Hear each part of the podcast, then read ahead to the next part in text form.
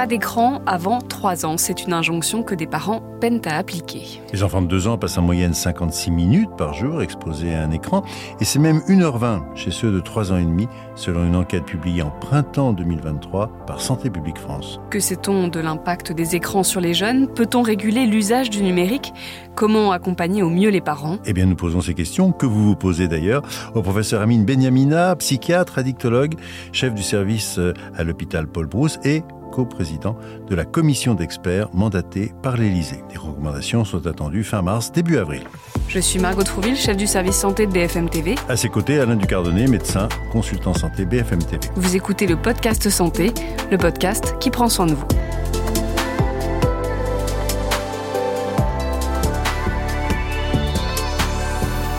Amine Benamina, bonjour. Bonjour. Rappelons pour débuter euh, la composition de cette commission que vous menez avec la neurologue Servane Mouton. Deux spécialistes de l'éducation, deux juristes, deux spécialistes du numérique, un psychologue et un épidémiologiste. Est-ce que c'est compliqué de faire émerger un consensus sur l'impact des écrans sur les jeunes avec ces différents éclairages? Vous avez la réponse dans la question. Lorsqu'on parle de consensus, en vérité, c'est quasiment une convergence. Ce sont les propos du président de la République qui nous a reçus. C'est qu'on a un travail à faire euh, de sélection et euh, d'observation objective hein, de la littérature, euh, une audition des personnes qui connaissent le sujet. Hein. donc, on a des personnes physiques que, que l'on va auditionner. Et tout ça, tout ceci doit nous amener à une convergence, c'est-à-dire c'est un exercice assez atypique parce que, comme vous l'avez si bien fait remarquer, Alain, il s'agit de spécialistes qui viennent d'horizons vraiment différents. Ce n'est pas euh, dix professeurs de médecine, comme on a l'habitude de les voir euh, lorsqu'on parle d'INSERM ou de recommandations. Sont des personnes qui sont spécialistes dans un domaine qui convergent vers l'écran. Alors, l'idée, c'est de converger vers des recommandations qui doivent avoir une finalité, pouvoir impacter de manière positive la présence des écrans dans la vie de nos enfants. C'est ce qu'on appelle un usage, un usage raisonné. Alors, euh, la question euh, que vous ne me posez pas, mais à, laquelle je réponds, est-ce que les écrans altèrent la vie des enfants? Moi, je dirais que les écrans ont pris une place très importante dans nos vies à tous.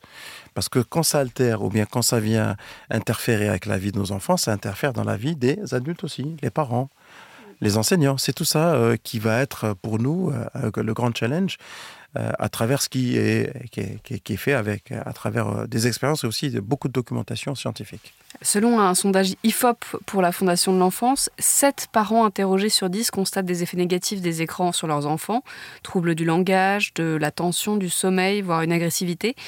Qu'est-ce qui est prouvé scientifiquement aujourd'hui? Ça, c'est une question qui, commence à, à, mettre en, exergue les problèmes sur lesquels on doit, euh, évidemment, qu'on doit dépasser. La littérature sur la question des écrans, elle est de qualité. On a quand même des revues à fort impact facteur euh, qui bien bien mené euh, dans des journaux généralistes comme le JAMA, New England Journal, euh, des grands journaux, mais qui arrivent à des résultats contradictoires et différents. Donc cela ne veut pas dire qu'on a affaire à une équipe meilleure que d'autres, qu'une. Non, cela veut dire que l'objet que l'on mesure est difficile à mesurer parce qu'il est traversé, hein, il est traversé et tiraillé de ce qu'on appelle des facteurs de confusion. Ce sont des facteurs difficiles à isoler pour pouvoir mesurer l'objet écran sur la santé et sur le comportement de nos enfants. Donc tout l'enjeu, c'est de pouvoir essayer, malgré cette difficulté, d'arriver à un consensus. Et euh, une des questions, c'est celle-là. Les parents disent oui, euh, voilà, ils sont 7 parents sur 10 à trouver que l'écran a un effet sur les enfants. Si vous posez la question, si vous faites un radio-trottoir BFM, à l'extérieur des studios et vous tendez le micro aux parents, vous aurez 10 parents sur 10 qui diront on a des problèmes avec les, avec les, les écrans et nos enfants. En France, 40% des parents d'enfants de moins de 6 ans se disent dépassés, dépassés par l'usage des outils numériques en famille. Alors, vous travaillez sur des recommandations concrètes, on pense, pour les enfants, mais aussi pour les parents. C'est clair, de toutes les façons, les, les enfants sont sous l'autorité des parents tant qu'ils sont mineurs. Et lorsqu'on mettra en place des recommandations, les parents euh, auront probablement euh, la charge de les mettre en, application. on arrive aussi, vous avez fait remarquer que dans la, commission, on a des juristes. On est sur aussi un problème lié de faisabilité. complètement un espace privé, un espace public. On peut peut-être euh, à l'école imposer un certain nombre de choses. dans l'espace public, ben, peut-être, mais dans l'espace privé, c'est quand même difficile. D'ailleurs, ça a été une des critiques qui a été d'ailleurs formulé dès lors que la commission a été mise en place et lorsque le président au cours de la conférence de presse, a répondu à la, aux questions des journalistes en disant peut-être qu'on interdit, peut-être. Il était en train de se poser les mêmes questions que vous et moi, mais il n'a aucune, aucune affirmation. En revanche, je ne sais pas vers quand on va aller, mais il y aura aussi une, manière de pouvoir présenter euh, le fruit de notre travail, mais qui aura pour, euh, mais qui devra impacter, infiltrer et être efficace. Parce que des textes existent. Il y a même des textes européens. C'est aussi une problématique sur laquelle on va se pencher. Parce que euh, le problème n'est pas que franco-français. Il y a des textes, le, DSA, le, Digital euh, Act, ne marche pas parce que il n'y a pas d'harmonisation sur la manière avec laquelle on, le déploie. C'est tout ça qui est important. Et c'est pour ça qu'une commission, elle, a comme force sa subjectivité, sa faiblesse également sa subjectivité. Mais on va essayer de sortir quelque chose qui se base sur la littérature internationale, sur l'écoute euh, des, experts que l'on va euh, auditionner, mais qui aura la force d'être quelque chose qui sort de nous. C'est un peu le principe de la conférence de consensus, mais sur, mais sur un modèle différent. On va inventer en quelque sorte une manière de proposer des éléments, mais qui, seront, qui, seront, qui auront la force de pouvoir infiltrer la société. C'est tout ça le, problème qui est le nôtre. Il faut aussi que ce soit facile à comprendre et à appréhender. Zéro écran avant trois ans, c'était l'une des recommandations publiées en 2018 par la Société française de pédiatrie. Euh, c'est toujours vrai? Ça l'est. Mais euh, ça ne nous empêche pas d'aller regarder euh, sur quelle base ils l'ont fait et si ça marche. Si ça ne marche pas, euh, pourquoi ça ne marche pas Qu'est-ce qu'on peut proposer? Et si ça ne marche pas, quelle est la meilleure façon de la faire marcher? Je ne pourrais pas vous le dire parce que là, je trahirais l'ensemble du groupe et je trahirais surtout euh, le temps qu'il nous faut pour pouvoir arriver. Mais ça fait partie aussi d'un certain nombre euh, d'observations qu'on a faites. Bah, la lumière bleue sur la, teinte oculaire, euh, la prise de poids et l'inactivité, ce sont des, consensus de bon sens. On va voir, on va les vérifier et si c'est le cas, on va essayer probablement de faire de telle sorte qu'on puisse les corriger. C'est ça qui va être aussi notre travail.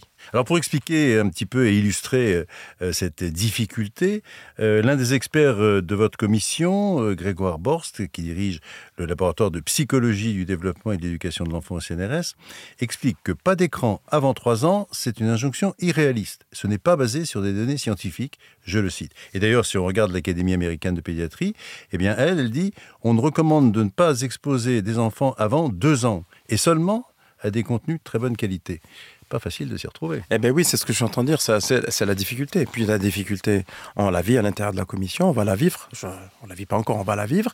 Et, l'avantage, c'est qu'on va essayer de trouver à la fois une jonction sur la réalité scientifique, avec euh, une méthodologie éprouvée et puis la réalité de l'application des problématiques et l'entente aussi. On va entendre ces Français, ces 7 parents sur 10 qui disent ben, oui, vous êtes bien gentils, mais nous, comment on fait? Euh, Nos vacances sont pourries, nos soirées sont pourries, les enfants, on a du mal à, les réveiller, ils sont sur les écrans. Euh, quand ils sont pas sur le téléphone, papa, maman, ils sont sur les leurs. Quand ils sont pas sur les leurs, ils sont sur les tablettes ou alors l'ordinateur de la maison. Lorsqu'ils finissent leur exposé, ils se mettent sur, sur des contenus dont on connaît, ne connaît pas vraiment la, la nocivité. Tout ça qui va être notre challenge. Et je dois vous dire que, je le répète encore une fois, c'est très important. On a des, des, données extrêmement robustes. Celle de Grégoire est robuste, mais on a d'autres qui disent, ben voilà, les pédiatres pensent que non, c'est pas vrai. évidemment, on va avoir cette bataille et cette, je dirais plutôt cette discussion des experts. Et euh, ce qui est intéressant, je le répète, c'est qu'on va trancher. Euh, ce qui est sûr, c'est que la lumière euh, ou bien la, fumée blanche, euh, ben, elle doit sortir fin mars pour pouvoir proposer quelque chose de réel. Parce que la souffrance parentale et, la présence de l'écran est une réalité. Ce n'est pas une discussion d'experts. Vous avez dit proposer quelque chose de réel. on a évoqué l'aspect juridique. Peut-on réguler l'usage des écrans? Ça paraît compliqué en pratique. C'était l'une des critiques déjà formulées. Absolument. Alors, je ne sais pas si on va pouvoir le réguler, mais en tout cas, euh, s'il faut passer par la loi, je pense que le président est prêt à le faire. S'il faut passer par... Qu'est-ce qu'on peut faire concrètement? Bah, Je ne sais pas. Par exemple, je pense qu'il est plus facile euh, de réguler auprès des, euh, des entreprises qui fabriquent des logiciels ou bien des algorithmes que, réguler à l'intérieur des familles. Je pense qu'à un moment donné, euh, on ne peut pas être non, plus tout, à fait passif par rapport à une loi, mais la loi, ce sont les hommes et les femmes qui la font. Donc on verra bien comment les choses s'organisent. Et euh, je vous le répète, hein, le président l'a dit, il nous l'a dit. Euh, la dimension française, oui, mais on peut aussi réfléchir à la dimension internationale. Alors vous parlez de loi, justement, il y a un an, en janvier 2023, il y avait une proposition de loi qui était relative à la prévention d'exposition excessive des enfants aux écrans. Elle était déposée à l'époque par Aurore Berger. Et là, en fait, elle préconisait simplement des obligations de messages de prévention sur les produits numériques. Euh, est-ce que cette loi a existé? Est-ce qu'elle est votée? Est-ce qu'elle est appliquée? Est-ce que c'est réaliste? Alors, si elle avait été appliquée, ben, on, le saurait. Réaliste, oui, mais est-ce qu'elle est efficace? Là, on verra. Je pense qu'il y a aussi euh, euh, une période probablement euh, d'entraînement ou bien de mise à l'épreuve des recommandations. Là, je, je, ne parle pas avec le mandat de la commission ni celle du président, mais c'est Amin Benyamina avec son expérience de clinicien qui le dit. Voilà. Je pense que, je le répète, il y a des textes, il y a des études, il y a des, lois, il y a des conventions, mais ça ne filtre pas, ça n'impacte pas la société. Et les adultes, les parents euh, sont et les enseignants euh, sont un peu dépités, et puis les enfants continuent à avoir euh, leur smartphone ou bien leur écran entre, les mains. C'est ça qui est intéressant. C'est ce, rift qu'on va essayer de réduire. On a évoqué la sphère privée, il y a aussi la sphère publique. Euh, faut-il, comme le suggérait d'ailleurs cette proposition de loi qu'évoquait Alain, euh, limiter l'usage des outils numériques dans les écoles et les établissements de petite enfance? Je ne sais pas si on va aller vers ça, mais je peux vous faire euh, une confidence. J'ai discuté avec le ministre suédois de la Santé qui m'expliquait qu'ils étaient en tout numérique dans ce pays et qu'ils sont en train de revenir au stylo au papier. On a des expériences en Asie, en Corée du Sud, en Chine, où là, pour le coup la, loi est très contraignante et avec euh, une loi qui rentre dans les maisons et qui limite euh, l'utilisation. Ce sera peut-être pas l'orientation qui sera la nôtre, mais euh, ça peut exister, mais bon, pour l'instant, c'est pas le cas en France. Hein. Mais voilà, des expériences à l'étranger qui, qui se sont retrouvées finalement avec euh, le, la balance bénéfice-risque à légiférer de manière très contraignante. Alors toujours pour revenir sur les études, parce qu'en fin de compte, c'est là-dessus que vous allez vous appuyer. Euh, si on évoque l'étude française de l'INSERM et de l'Université Paris-Sorbonne, elle s'était penchée sur les fonctions intellectuelles des enfants âgés entre 2 ans et 5 ans et demi. Et c'était en fait étudié en fonction du temps d'exposition aux écrans.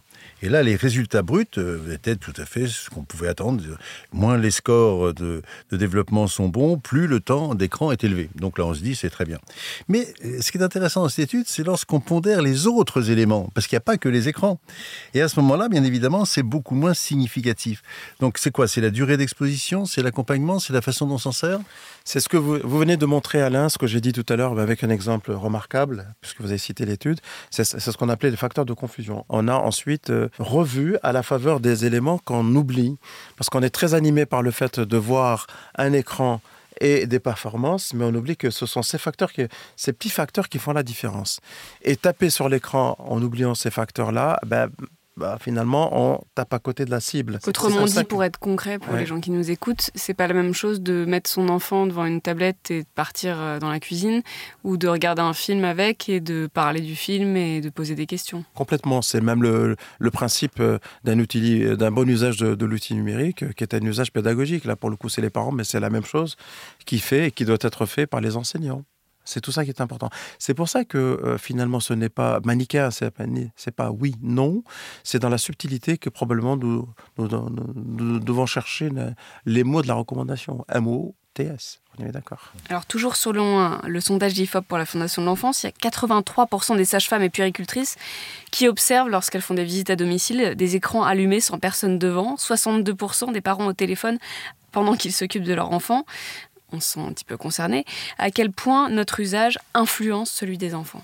Alors, c'est plus que ça, c'est la présence de l'écran qui est devenu euh, un objet euh, banal, anodin.